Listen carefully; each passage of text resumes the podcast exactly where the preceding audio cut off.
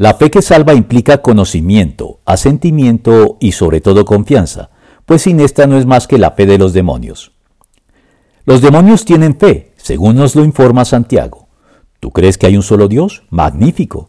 También los demonios lo creen y tiemblan. Santiago 2.19. En efecto, los demonios saben que Jesucristo es el Hijo de Dios y así lo declaran en los Evangelios.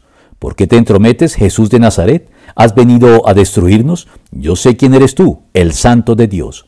Además, los espíritus malignos al verlo se postraban ante él gritando, Tú eres el Hijo de Dios. Marcos 1.24 y 3.11.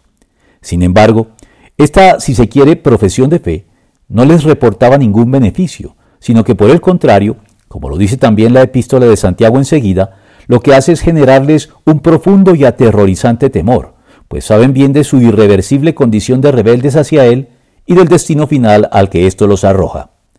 Y es que el conocimiento de la identidad de Cristo y el asentimiento a ella no bastan entonces para caracterizar una fe auténticamente salvadora.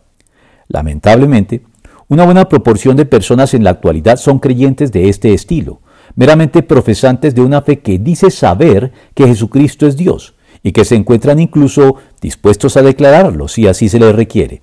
Pero para todo efecto práctico esto no representa ninguna diferencia para sus vidas, pues se mantienen al margen de su señorío y se resisten de un modo u otro a confiar y a rendirse a Él en humilde arrepentimiento y confesión para relacionarse con Él en los mejores términos y experimentar la comunión con Él, dispuestos a obedecerlo como deberíamos hacerlo y como Él lo amerita.